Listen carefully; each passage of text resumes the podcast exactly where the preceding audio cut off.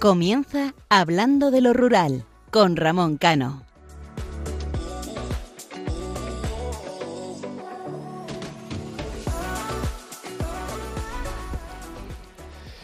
Buenas noches, queridos oyentes.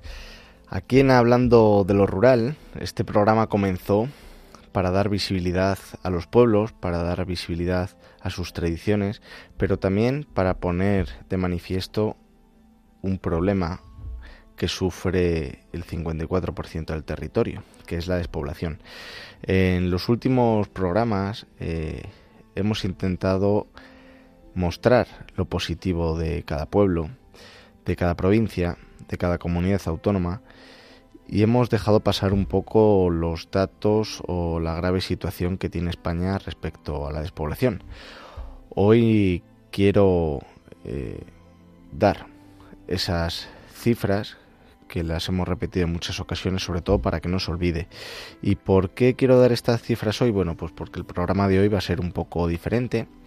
Hemos pasado la Semana Santa y vamos a tener diferentes entrevistas eh, a personalidades eh, públicas que nos van a contar un poco qué es lo que realizan en sus territorios. No voy a adelantar a quienes vamos a entrevistar, pero sí que es importante que os pongáis en antecedente de que las cosas no, son fáciles y que tienen que realizar eh, muchísimo trabajo, muchísimas reuniones para intentar que sus pueblos, sus comarcas, sus provincias eh, no decaigan, ¿no? Porque al fin y al cabo lo comentábamos a través de ese término urba rural, ¿no? Que la necesidad de tener los, unos servicios similares en la ciudad y, en los pueblos, ¿no?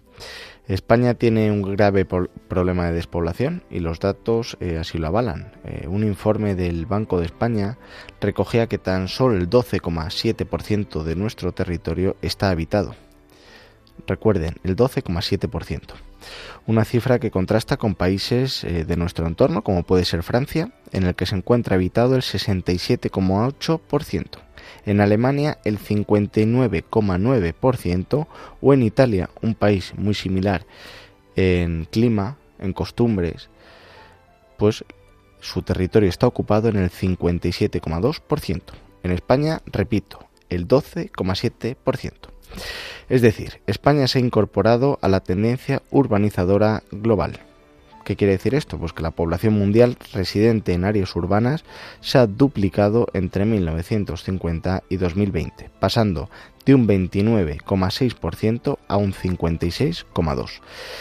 Pero a tenor de los datos, las consecuencias han sido peores. De hecho, el organismo monetario señala que esta cifra es solo comparable con la de territorios inhóspitos de los países escandinavos del norte de Europa. En ese mismo informe, el Banco de España pone cifras a las consecuencias devastadoras para muchas partes de nuestro territorio. Actualmente hay 3.403 municipios en riesgo de despoblación. Quiero recordar que en España hay 8.131 municipios, ¿vale? Esto representa el 42% de los municipios en España reside única y exclusivamente el 2,3% de la población española, aproximadamente un millón de habitantes.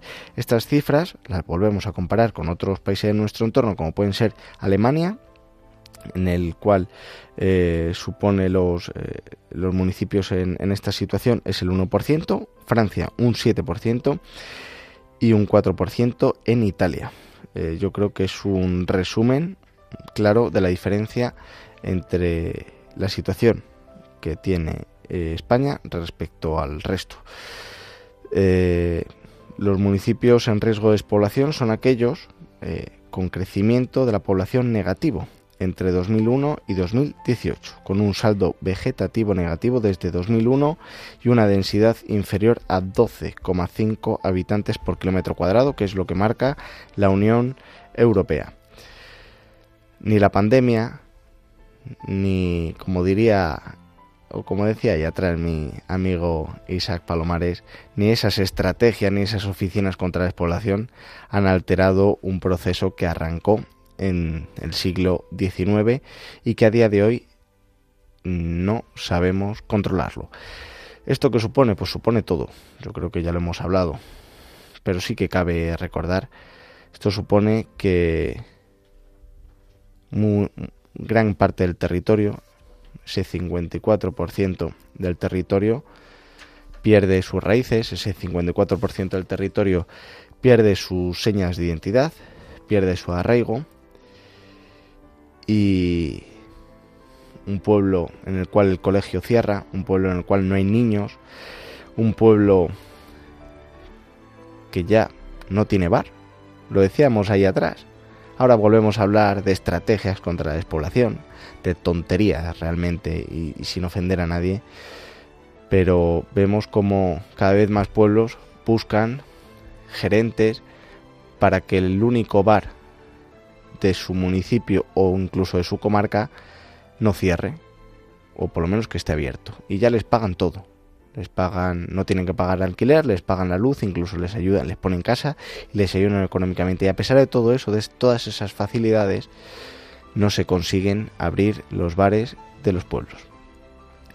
Hoy como decía al principio de este editorial vamos a ver personas cargos públicos que están trabajando desde el primer momento en revertir esa situación y que sirva como ejemplo para todos aquellos. El medio rural necesita vida, el medio rural necesita oportunidades y el medio rural necesita defensores.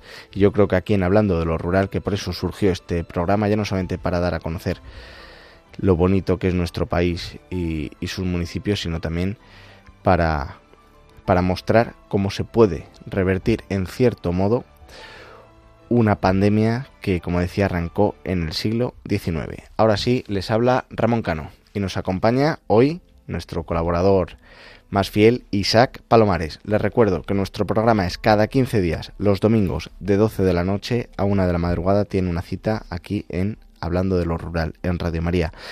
Para todos aquellos que quieran interactuar y sabemos que tenemos una cita con vosotros pendientes, lo podéis hacer a través del correo electrónico hablando de lo rural arroba radiomaria.es y a través de nuestra página de Facebook, la cual animo a que la sigan, comenten, es hablando de lo rural.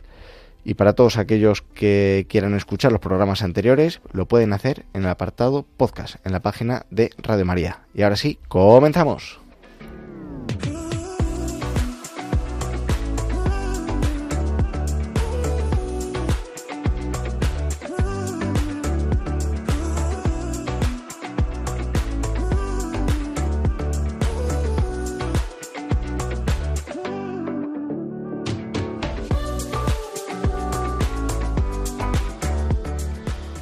Isaac, muy buenas noches. Muy buenas noches, Ramón.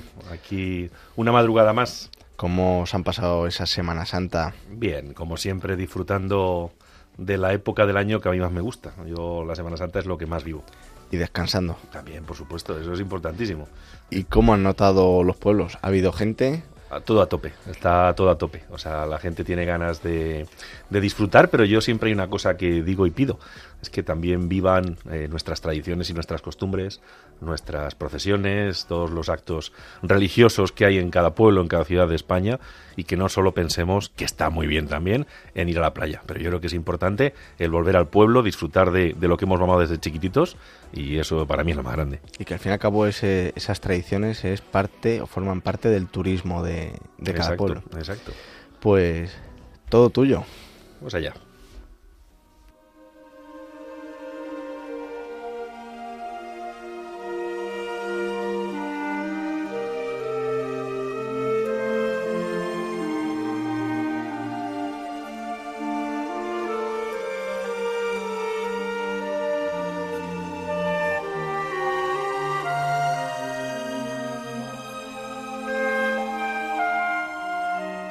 Estamos terminando Semana Santa y cada uno la vivimos por dentro y por fuera, siendo nazareno o no.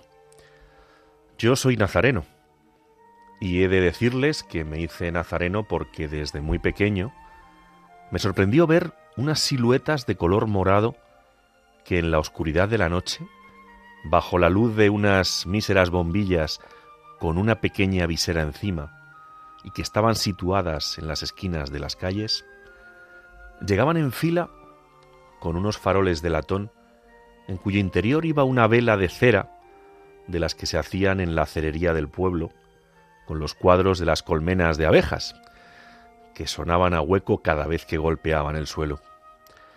Yo con ojos de crío miraba aquellos casi espíritus, de los que sólo se veían los zapatos y dos aberturas en la parte de la cabeza, por las que miraban y encaminaban su paso por nuestras calles, agarrando aquellos viejos faroles con sus manos cubiertas por unos guantes morados.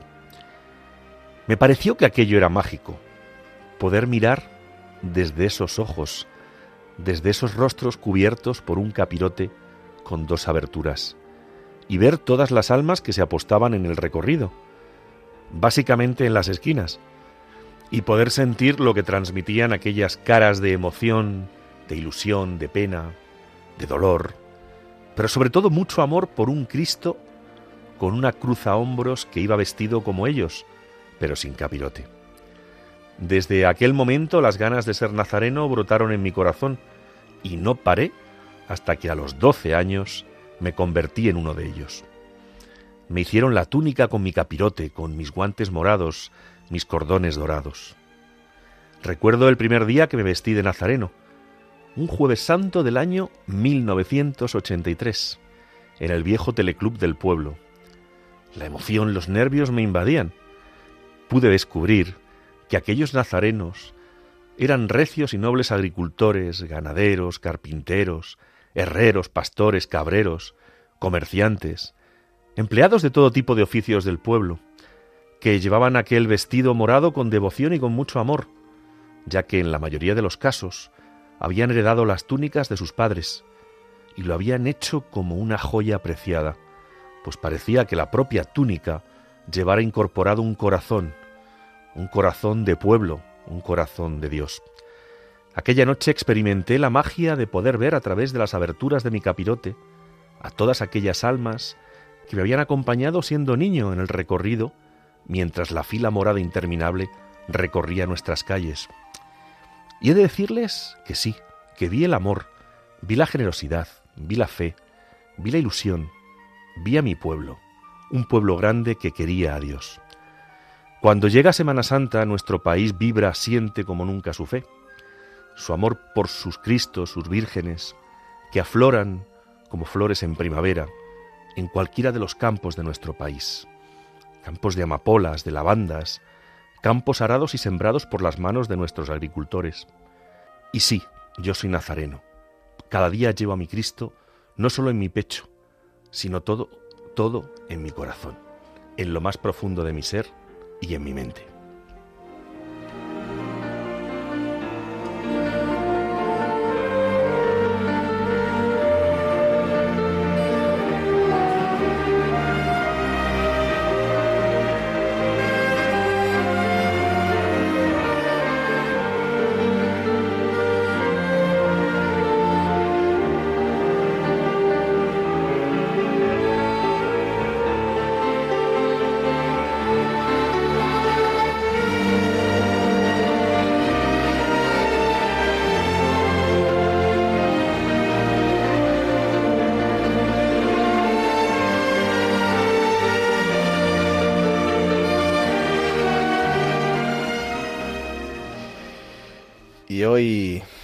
Después ya de finalizar estas preciosas, como bien decíais, fiestas de Semana Santa, va a ser un programa diferente. Hoy no nos vamos a ir a ninguna parte de la geografía española. Tampoco vamos a conocer sus magníficos pueblos ni gastronomía. Hoy vamos a entrevistar a tres cargos públicos que están haciendo por sus pueblos y por sus provincias magníficas cosas, como es el alcalde de Cerdedo, Cotobade, en Pontevedra, Jorge Cubela, luego al vicepresidente segundo de la Diputación de, Almería, con la cartera de la presidencia, la lucha contra la despoblación y turismo, Fernando Jiménez, y por el último a un paisano como es el teniente alcalde del Ayuntamiento de Arenas de San Pedro en Ávila, Germán Mateos. Pero antes, y como viene siendo habitual, vamos a escuchar la saeta de Diana Navarro, interpretada junto con la agrupación musical La Lira de Pozuelo. Dijo una voz popular, ¿quién me presta una escalera para subir al maero, para quitarle los clavos a Jesús el Nazareno?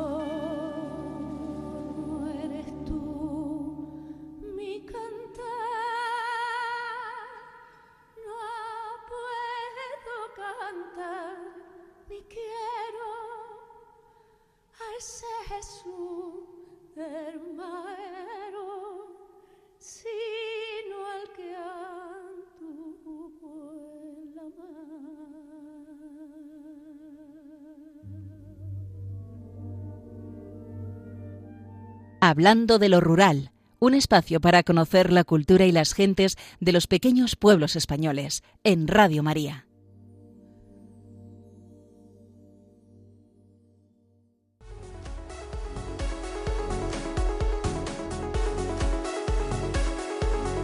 La voz de los pueblos. Pues como decíamos al principio del programa, hay muchas provincias y muchos ayuntamientos que intentan ahora eh, luchar contra esa pandemia silenciosa que es la despoblación. Pero hay otros que llevan mucho tiempo trabajando y en este caso es la Diputación de Almería, que además eh, tenemos hoy a su vicepresidente segundo, eh, Fernando Jiménez, con la cartera, como decía, de Presidencia, Lucha contra la Despoblación y Turismo. Muy buenas noches, Fernando. Hola, muy buenas, ¿qué tal? Bien, todo bien. Eh, te voy a presentar a mi compañero Isaac Palomares y eh, ahora ya empezamos con, la, con la entrevista. Fernando, muy buenas noches. Hola, muy buenas. Bienvenido, bienvenido a, Radio María. La verdad que Ramón no para, Ramón no para de hablar de ti, que lo sepas. Bueno, y yo eh, eh, no paro de hablar de Radio María, que la escucho y además siempre la tengo en el coche puesta. Muy bien. Fernando, eh, llevamos aquí en el programa hablando de lo rural mucho tiempo, insistiendo en que ahora otra vez que llegan las elecciones, sobre todo municipales y en algunos sitios autonómicos, autonómicas, volvemos a hablar de la despoblación. Pero vosotros como entidad provincial lleváis mucho tiempo eh, trabajando. Además, eh, sois pioneros en tener una vicepresidencia en la lucha contra la despoblación. Cuéntanos para, para nosotros y para los oyentes cuál es eh, la función de, de, esa, de esa vicepresidencia y, y, qué importancia le da la Diputación de Almería al reto demográfico. Bueno, pues lo más importante de todo es dar servicio, ¿no? Me parece que cuando una administración pública consigue que en los pueblos haya servicios, consigue que en los pueblos haya infraestructuras que al final permitan igualar las condiciones entre eh, pues un municipio pequeño con una ciudad grande, pues eh, es importante. Y en ese sentido me parece que estamos haciendo un gran trabajo y me parece que tenemos que seguir eh, trabajando. Pero además de todo esto, hemos intentado también dar buenas condiciones pues por ejemplo para el emprendimiento y, en este sentido hemos querido mucho alentar el emprendimiento rural hemos intentado también que sean muchas las empresas que se constituyan en los municipios. Hemos hecho una marca la marca Sabores Almería precisamente buscando el que eh, los municipios eh, bueno pues se consiga tener eh, pues empresas que, que en lo agroalimentario puedan venderlo puedan puedan generar empleo y en este sentido la Diputación hace también un gran esfuerzo. Y, por supuesto también eh, desde la Diputación estamos prestando muchos servicios sociales. Me parece que, eso también es bueno, que, en los municipios haya unos grandes servicios sociales que además eh, permitan eh, casi que haya mejor, no sé, decir, por parte de estos servicios, mejor atención en los municipios pequeños que en los grandes. Todo eso permite sacar pecho ¿no? y decir nuestra provincia es una provincia que demográficamente está creciendo, ¿no? Y que además se está consiguiendo que en algunos municipios pequeños se pueda crecer. les pongo un ejemplo. El municipio de Nix, que, es un municipio de unos 500 habitantes, eh, que está muy cerquita de, pues, de Almería, ¿no? A una media hora, pues después de 35 años ha conseguido tener, por ejemplo, su colegio. Y ha conseguido tener, abrir, reabrir el colegio después de 35 años precisamente porque ha habido eh, muchos niños y porque ha conseguido recobrar población. ¿no? Es decir, estamos consiguiendo que municipios del interior de la provincia eh, puedan eh, reabrir servicios y puedan reabrir esas instalaciones que antes estaban perdidas gracias a que se han ido recobrando la población. eso viene a significar que estamos trabajando bien y por tanto que tenemos que seguir en esta senda, pero queda mucho camino por hacer. Fernando, yo hay una cosa que considero, y es que las diputaciones, la labor que hacéis es extraordinaria. Sois como el hermano mayor de los pequeños pueblecitos. Eh, durante cierto tiempo se ha estado hablando de que las diputaciones deberían desaparecer. La gente no es consciente de que si desaparecieran las diputaciones, muchísimos servicios que se prestan y muchísimas iniciativas que se hacen en, el mundo rural, en el mundo de la mal llamada España vaciada, no se llevarían a cabo. Hacéis una labor importante y una labor que cada vez va a más y vais asumiendo más responsabilidades. ¿No es así? Bueno, yo digo que antes de desaparecer una diputación, debería desaparecer, ¿qué digo yo?, una capital de provincia, es decir, porque al final las diputaciones aglutinamos servicios que están muy por encima de lo que da a lo mejor una capital de provincia. Es decir, estamos dando servicios a más personas que lo que da eh, grandes ayuntamientos. Es decir, si sumamos la población total de, lo que sirve la Diputación. Y en este sentido, además, quiero mm, resaltar eh, la labor que hacen las diputaciones en cuanto a la eficiencia. Es decir, somos una administración pública que eh, gracias a nosotros no se multiplican los funcionarios públicos o no se multiplican los servicios, puesto que como única administración prestamos esos servicios a muchísimos ayuntamientos y a muchísimos municipios, con lo cual es una forma también de ser muy eficiente en cuanto a la administración pública. Y me parece además que las diputaciones se deberían conocer más porque el que no las conozca puede pensar, eh, no sé, decir, un juicio eh, pues eh, a lo mejor no acertado, pero en cualquier caso si alguien conoce las diputaciones, sabrá que son muy necesarias porque sin las diputaciones, esa España vaciada que tantas veces se menciona, eh, probablemente sería mucho más vaciada de lo que ya es. Fernando, eh, comentaba, eh, comentábamos que siempre hay dos o tres provincias que son más conocidas por la situación demográfica, ¿no? Almería mm, no es de las más conocidas, no es de esas que existen, ¿no? Que, que, que se habla últimamente, pero, eh, como bien comentabas, eh, la labor que realiza la Diputación en los pueblos eh, más pequeñitos es esencial, ¿no?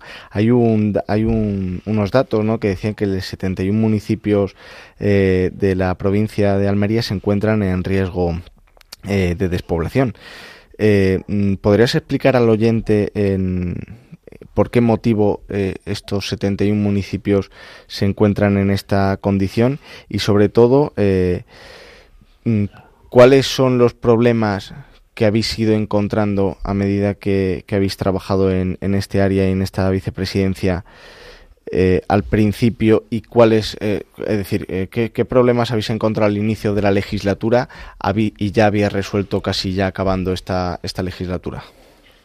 Bueno, en primer lugar, yo no sé quién dice que está en riesgo de despoblación un municipio, porque eso hay que evaluarlo desde muchos sentidos. Es decir, un municipio que tiene poca población puede no, no estar en riesgo de despoblación. Es decir, eh, es decir, hay municipios que tienen 200, 300, 500 habitantes y no por ello tengan un riesgo de despoblación. Es decir, porque a lo mejor son municipios que no aspiran a tener 3.000 habitantes. Es decir, que lo que aspiran es a seguir manteniendo la misma población que tiene hasta ahora.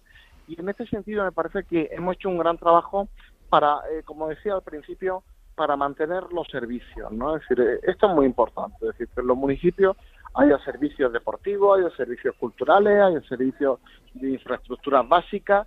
Por supuesto, en un municipio pequeño tiene que haber servicios sanitarios, tiene que haber la salud es importantísima, tiene que haber casi un bar, porque si no hay un bar en un, en un municipio pequeño, pues no se tiene nada, una iglesia, esto eh, es importante. Nosotros tenemos un convenio con la diócesis de Almería que está permitiendo que en estos municipios pequeños se mantenga la iglesia no solo eh, para eh, el culto, ¿no? Es decir, que por supuesto es un derecho el de la libertad religiosa que está consagrado en la Constitución, sino también como una atracción de turismo, ¿no? Para, para los municipios y por tanto nosotros estamos restaurando las iglesias de la provincia de Almería. Esto es un, una cosa que ya vamos a gala y me parece que estamos siendo una administración eh, ejemplar, ¿no? paradigmática en esta cuestión.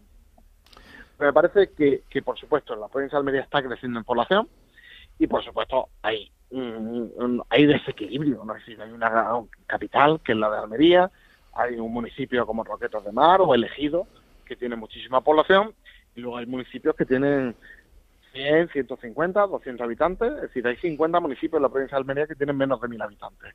Pero son municipios que están en el interior y por tanto lo que hay que buscar ahí son fórmulas para ofertar eh, empleo, oportunidades que permitan a varias familias seguir estando allí si quieren estarlo y por supuesto que haya infraestructura eh, de todo tipo. Y esa infraestructura a veces también eh, en cuanto a la comunicación, es decir, que haya eh, fibra óptica, por ejemplo, eso es importante y estamos trabajando también mucho en ello y hemos llegado al 70% de la población almeriense para que tenga fibra óptica y, por tanto que cualquier almeriense que quiera estar en su pueblo pueda estarlo eh, independientemente de que eh, pues las condiciones le dejen o no le dejen, es decir, que tenga todas las condiciones para seguir en su municipio si quiere seguir en su municipio. Por tanto, libertad absoluta para cada uno elegir dónde quiere vivir.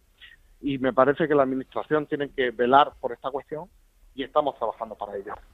Fernando, nos comentabas antes la preocupación que tenéis en la Diputación de Almería por los productos de, vuestra tierra.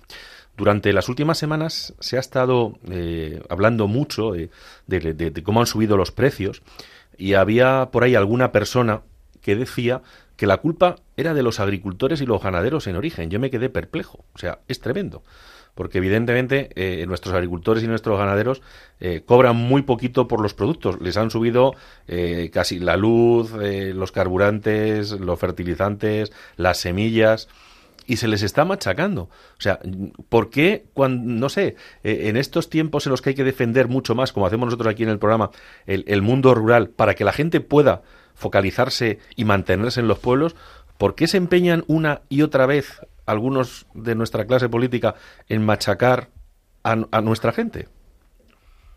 Bueno, yo creo que la agricultura y la ganadería son grandes fortalezas que tiene España. Y desde luego en la provincia de Almería la agricultura es una gran fortaleza. Es decir, somos la huerta de Europa, somos la huerta eh, que da de comer a toda Europa y a medio mundo y por tanto en invierno cuando nadie puede producir un tomate o un calabacín o un pimiento o un pepino en Almería se hace y eso se hace gracias a que hay una agricultura familiar eh, compuesta pues como digo por familias que eh, bueno consiguen eh, un producto de muchísima excelencia de muchísima calidad que permite que toda Andalucía toda España toda Europa y medio mundo puedan consumir nuestros productos eh, machacar a los que trabajan, machacar a los que producen, machacar a los que se dejan la piel para que el medio mundo pueda comer, me parece cuanto menos injusto.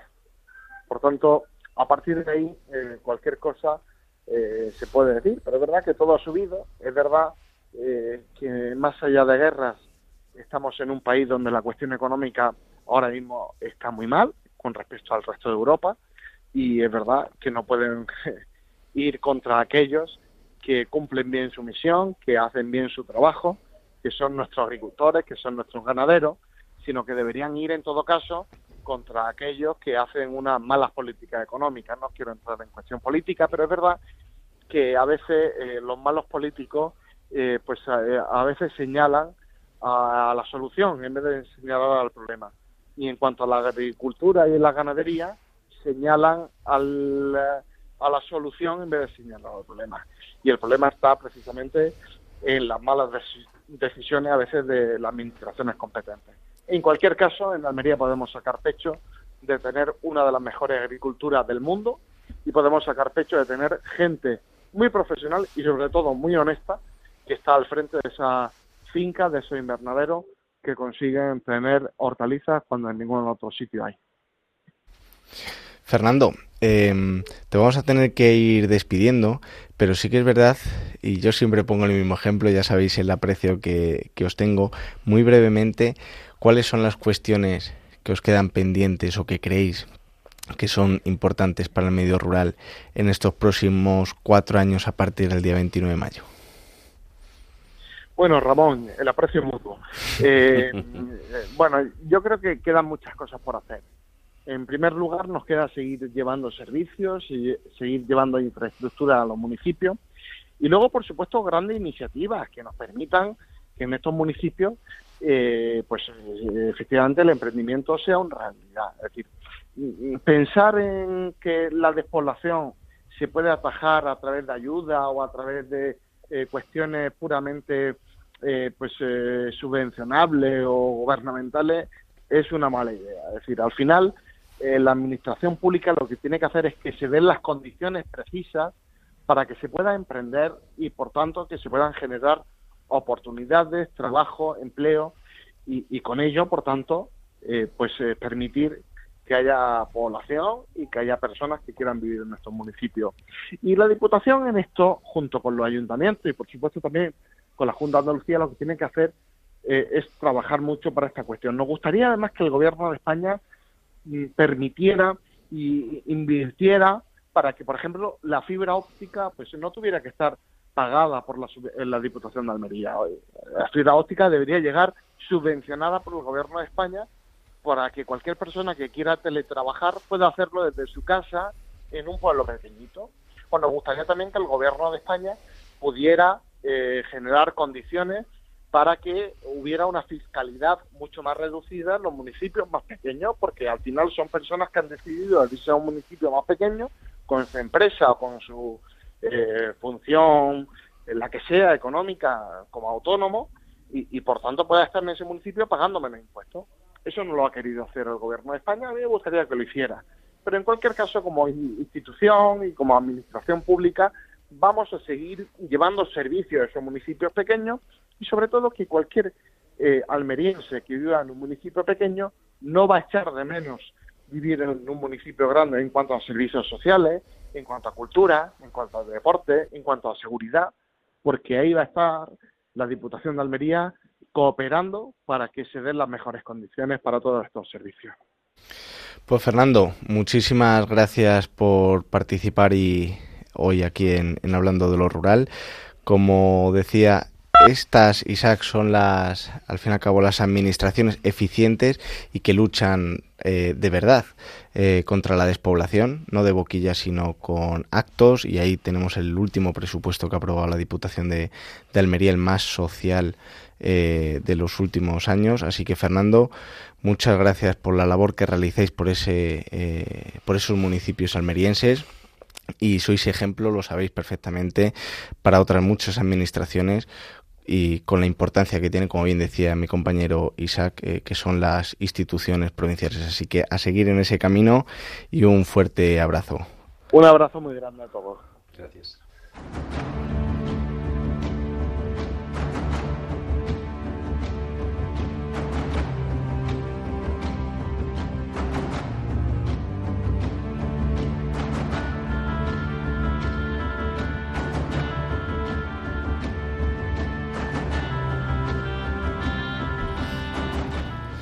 Pues pasamos de Almería a Pontevedra.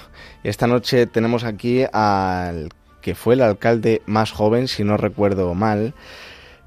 Es compañero tanto de partido como de, municipio de nuestra querida Raquel Turiño. Tenemos al alcalde Jorge Cubela de Cerdedo Cotobade. Muy buenas noches, alcalde. Muy buenas noches. Eh, Cuéntanos eso de que fue el alcalde más joven, la implicación que muchas veces se da a los jóvenes eh, dentro de la política municipal que tan importante es para este magnífico medio rural. Pues sí, en el año 2011 ya llovió, han pasado unos cuantos años, 12, y en aquel momento, pues bueno, me presenté para alcalde de Cotobade antes de la fusión municipal de Cerro y Cotobade, y bueno, pues le ganamos a un, a un alcalde socialista que tenía mayoría absoluta y seguimos aquí, o sea, al pie del cañón, trabajando por nuestros vecinos y, por el ayuntamiento. ¿Con cuánta población cuenta el Concello de Cerdedo Cotobade en la actualidad? Pues entre 5.700 y 5.800 habitantes. Y para aquel que desconozca un poco cómo se organiza en, Galicia, por la parte que me toca, eh, mm, mucha gente pensará que a lo mejor son dos municipios, ¿no? Pero eh, realmente, cómo se organiza mm, cada concello allí en, Galicia.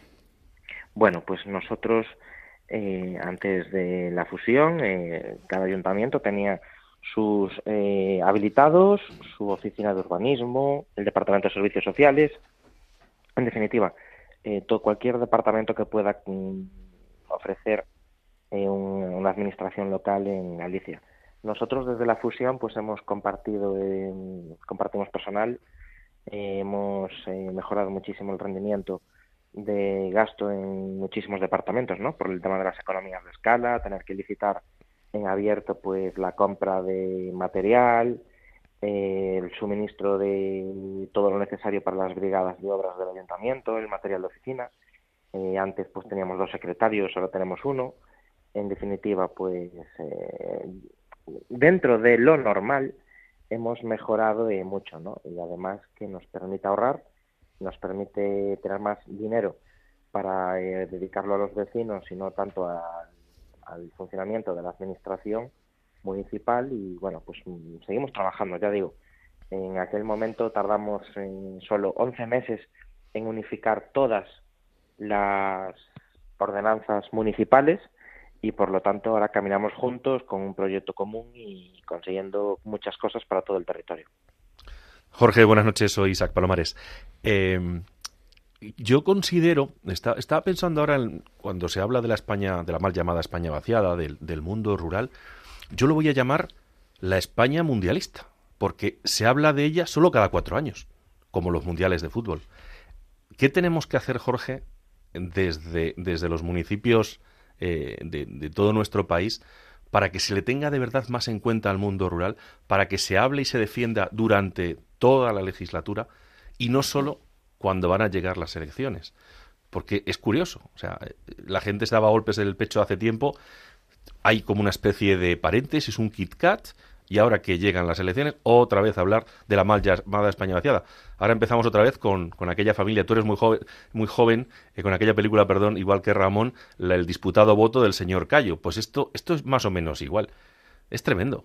¿Qué, tenemos que hacer para revertir esto? Bueno, eh, lo primero es contar con gente con personas eh, adultas, jóvenes, que crean en el rural, que quieran trabajar por el rural, que quieran hacer política en ayuntamientos del rural, como es mi caso. Yo creo que se puede ver en el ejemplo de Cerdedo Cotobade, de que se pueden hacer cosas desde el rural para el rural. Y no lo tenemos fácil, porque como sabéis, eh, los principales criterios de financiación para nuestros ayuntamientos vienen dados por la población. En lugares y ayuntamientos como Galicia, como el nuestro, que además se suma una dispersión de los núcleos tremenda. Eh, la mitad de los núcleos de población de España están en Galicia. Y además con el envejecimiento de la población, pues todavía se hace más difícil prestar servicios y obtener financiación con recursos propios. Entonces, todo lo que conseguimos a mayores, ¿no? Todo lo que se sucede a través de los convenios que podamos gestionar con otras administraciones es por la capacidad de gestión de sus alcaldes, de sus concejales, de sus gobiernos municipales, indistintamente del color político y eh, es una demostración, ¿no? Que a pesar de las dificultades se pueden hacer cosas para el rural. Yo lo digo siempre, yo soy una persona convencida de su municipio, vivo en mi municipio, hago vida en mi municipio y, quiero seguir trabajando y luchando por mi pueblo. Ahora, eh, evidentemente, en Madrid no lo pone nada fácil. Y cuando hablamos de Madrid no, lo, no nos referimos, yo no me refiero como alcalde pues a, a la maravillosa gente que hay en Madrid, sino pues a la Administración General del Estado, que legisla de igual manera para ayuntamientos de más de 100.000 habitantes eh, que para los que para los nuestros, ¿no?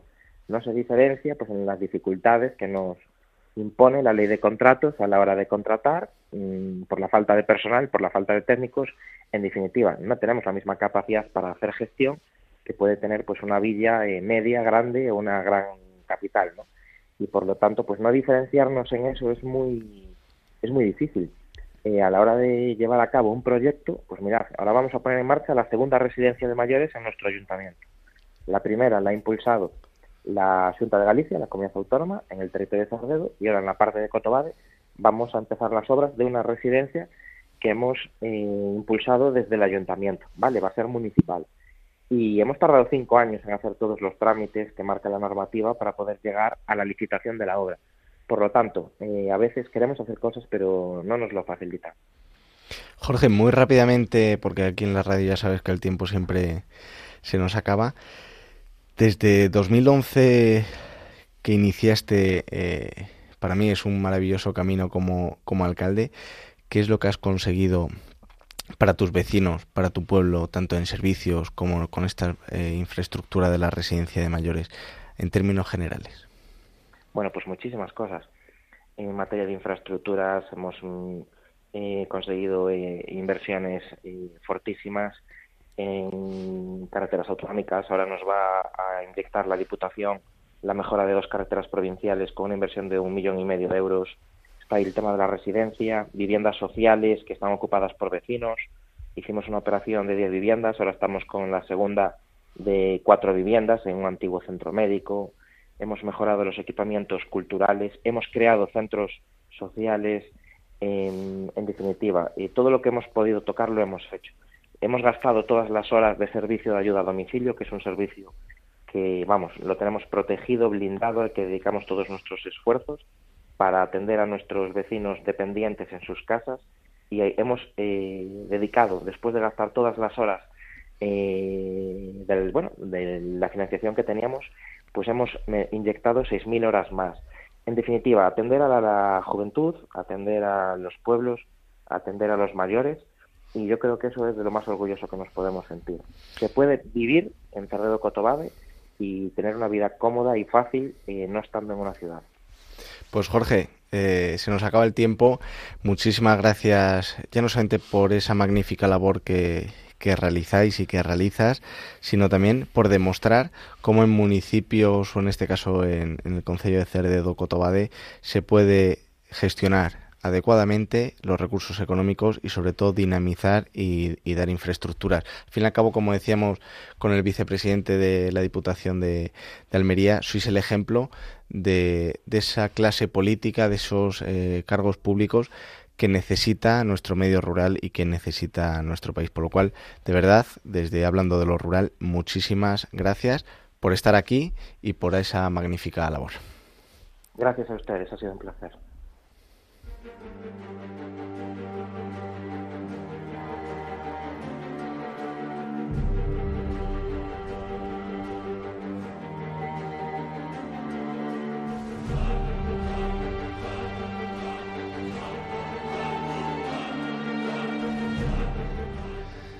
Pues vaya recorrido que llevamos esta madrugada.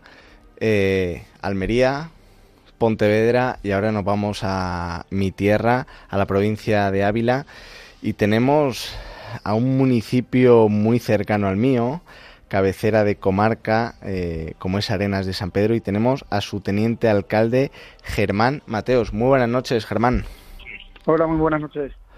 Bueno, eh, Arena de San Pedro eh, se está convirtiendo en uno de los, de los destinos turísticos, ya no solamente del Valle del Tietar, sino de la provincia de Ávila. Lo comentaba con mi compañero Isaac, que te va a saludar. Muy buenas noches, Germán. Encantado de saludarte. Hola, muy igualmente, Isaac.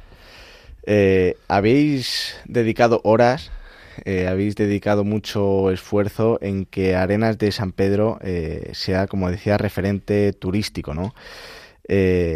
coméntanos, porque hay mucha gente que esto, lo decía el anterior alcalde de Cerdo Cotobad en Pontevedra, esto no cae del cielo, ¿no? ¿Cómo, cómo se consigue eh, esos magníficos datos que dabais eh, recientemente del turismo en Arenas?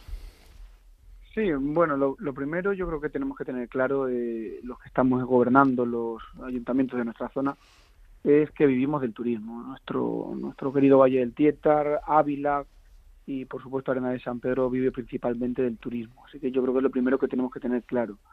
Después también ser conocedores y, saber qué patrimonio tenemos y qué es lo que podemos ofrecer. También tener claro eso y ponerlo a disposición del visitante. Aquí en Arenas tenemos la suerte de tener varios monumentos eh, de bien interés cultural, que estaban cerrados al público antes de, estar nosotros gobernando. Sí que es verdad que el castillo, que es sin duda el, castillo de Condestable de Ábalos, el edificio más importante de la localidad y más céntrico, se lleva desde el 2006 abierto a todos los públicos, pero otros dos edificios como son el Palacio del Infante de Luis de Borbón o la Torre de la Iglesia de Nuestra Señora de Asunción estaban cerrados. Entonces lo primero que hicimos es poner el valor de ese patrimonio monumental, abrir sus puertas durante todos los días del año, no siendo los lunes que es el, el día que cerramos, y como digo, pues ofrecer al turista ese patrimonio del que disponemos.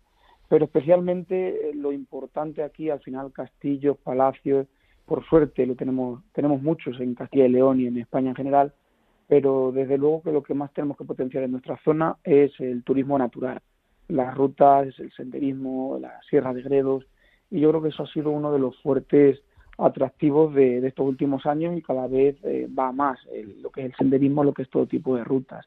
También tenemos la suerte de tener en Arenas las cuevas del Águila, que detrás de la muralla de Ávila es el, atractivo turístico más visitado de toda la provincia, después, como digo, de la muralla de Ávila. Entonces, lo importante es saber que vivimos del turismo, saber qué, de qué disponemos y saber venderlo. Eso creo que ha sido principal. Aparte de trabajar continuamente, sobre todo esta última legislatura, estos últimos años, por hacer eventos de calidad, eventos eh, que atraigan a turismo no solo en la época de, ahora que vamos a entrar en Semana Santa, pues desde Semana Santa a octubre, que es el momento más álgido de, de, todos estos meses de afluencia, sino intentar fuera de esos meses también eh, atraer otro tipo de turismo puntualmente y que todos los fines de semana podamos ofrecer eh, desde Arenas pues eventos de calidad. Hay un municipio, Germán, en Madrid, que tiene un palacio con el mismo nombre que el vuestro.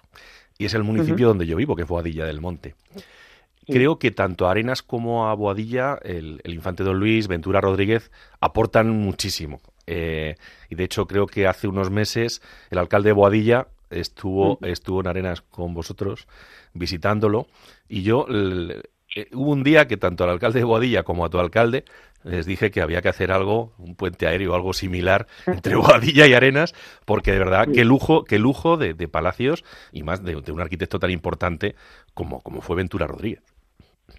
Sí, efectivamente, tenemos la suerte, tanto Boadilla como Arenas, tener este patrimonio, este palacio de, como bien dice, de uno de los grandes arquitectos de la época, del siglo XVIII, el arquitecto de la corte, el arquitecto de Madrid, y hemos trabajado conjunto esta última legislatura, especialmente con la Asociación Amigos del Palacio, tanto de Guadilla del Monte como de Arena de San Pedro, en exposiciones que hemos compartido, que hemos hecho, pues a lo mejor primero aquí y luego allí, o viceversa. Pero es verdad que tenemos que eh, tratar desde los ayuntamientos, aparte de las asociaciones, de colaborar puntualmente y extendido a lo largo del año para hacer visitas conjuntas, para hacer exposiciones conjuntas, para hacer actividades conjuntas. Nos planteaba su alcalde, el de Guadilla, efectivamente, como bien dice, estuvo aquí en una, en una visita, eh, hacer un hermanamiento entre ambas ciudades. Eh, eh, hemos podido disfrutar en Arenas este último año, con motivo del centenario de San Pedro de Alcántara, de un hermanamiento con la ciudad de Marbella y su pedanía, ¿no? No le gusta que le llamemos pedanía, es, como una, un distrito de Marbella que es San Pedro, San Pedro de Alcántara. Tuvimos la oportunidad de hermanarnos con ellos, por lógicamente la unión que nos une el, el santo patrón de ambas, de ambas localidades y como digo, el alcalde de Boadilla también proponía hacer un hermanamiento entre Arenas y Boadilla. Le dijimos que si seguimos nosotros gobernando la legislatura que viene, pues sí que sería de estudiar. Ahora, ahora no, porque acabamos de tener un hermanamiento, como digo, con, con Marbella, pero sí que un proyecto a, corto plazo para la siguiente legislatura también puede ser interesante. A través de ese hermanamiento, eh, pues trabajar juntos para potenciar ambos palacios. Germán, ha destacado el potencial que tiene Arenas de San Pedro, lo que lo conocemos y, seguimos la labor que realiza el, actual equipo de gobierno, vemos que es fundamental, pero has dicho una cosa mucho más importante ¿no? en tema de desarrollo rural, como es eh, el desarrollo comarcal. Si Arenas tira del carro, como es en este caso, el resto de municipios eh, limítrofes eh, también ven cómo esas pernoctaciones, ese turismo crece. Eh, muy brevemente, porque ya se nos acaba el tiempo, y nos has dicho muchos, muchas eh, obras que, habéis hecho, muchos avances en estos ocho años, pero resúmenos en estos ocho años qué es lo que eh, habéis conseguido para, para los arenenses y, para, y para Arenas de San Pedro y qué tenéis previsto para los próximos cuatro años. Bueno, pues como dices, muy resumido, yo creo que el tema del turismo ha quedado claro con los eventos que hacemos, aparte de lo que hemos comentado, de poner en valor el patrimonio y abrir al público, que es imprescindible, ese palacio que estaba cerrado, o la torre de la iglesia de Nuestra Señora Asunción, también unas cuevas que no las he mencionado, que hemos descubierto, vamos, eh, existían, sabíamos que existían, pero las hemos restaurado y puesto en valor cuevas eh, en Arenas de San Pedro, no las cuevas del Águila, sino en el propio municipio de San Agustín y de la sinagoga, aparte de poner en valor todo ese patrimonio y saber venderlo, como digo, es muy importante los eventos de caridad. Este fin de semana hemos apostado también por los toros. Tenemos un cartel taurino que va a poner la plaza con 5.400 localidades prácticamente que se van a vender todas. Y acabamos de pasar también el fin de semana anterior una jura de bandera eh, que también ha traído a nuestra localidad a cientos de, visitantes. Lo que quiere decir es que tenemos que trabajar en ese sentido, en seguir haciendo eh, proyectos, en seguir haciendo eventos, en seguir promocionando nuestro, nuestros monumentos y nuestro patrimonio natural. Es verdad que en estos ocho años, eh, un dato muy importante que sí que me gustaría trasladar, es que en el 2015, cuando entramos a gobernar, había en Arenas de San Pedro 440 eh, camas, 440 plazas hoteleras, y después de ocho años se ha más que duplicarse, ahora mismo hay 950 eh, plazas hoteleras. Yo creo que en ocho años pasar de 440 a 950, eso quiere decir que el turismo está funcionando que los vecinos ven en el turismo una inversión y que vamos en la buena senda. Y para los próximos cuatro años a partir del 29 de mayo.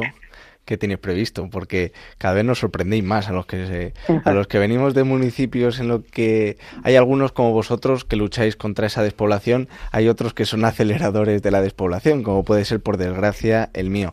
Eh, ¿Qué proyectos tenéis para Arenas de San Pedro en estos próximos cuatro años?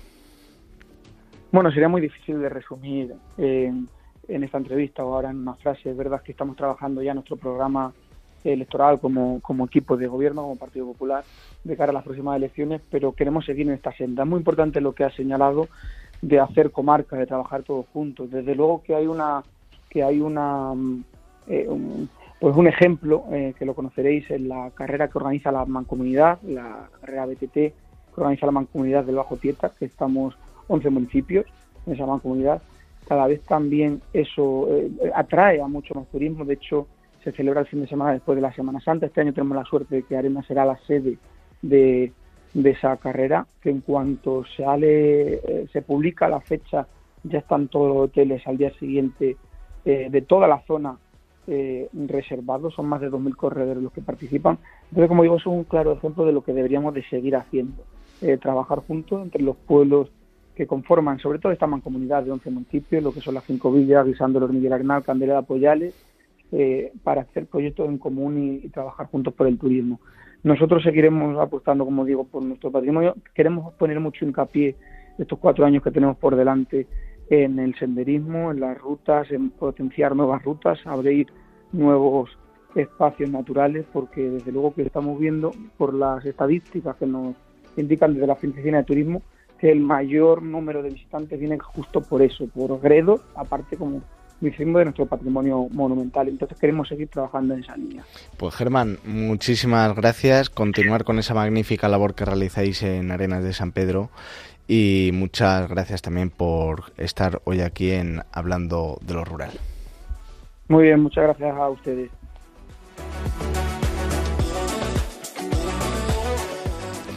Se nos acaba el tiempo, Isaac. La verdad que un lujazo de programa, además, pues eso, hemos, hemos caminado por, por gran parte de España y hemos descubierto que hay gente maravillosa que trabaja, que se levanta desde sus instituciones para que el rural siga viviendo y siga adelante.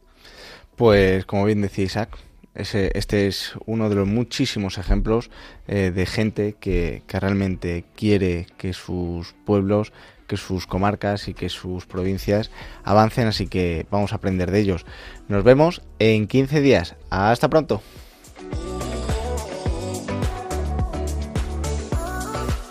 Han escuchado en Radio María Hablando de lo Rural con Ramón Cano.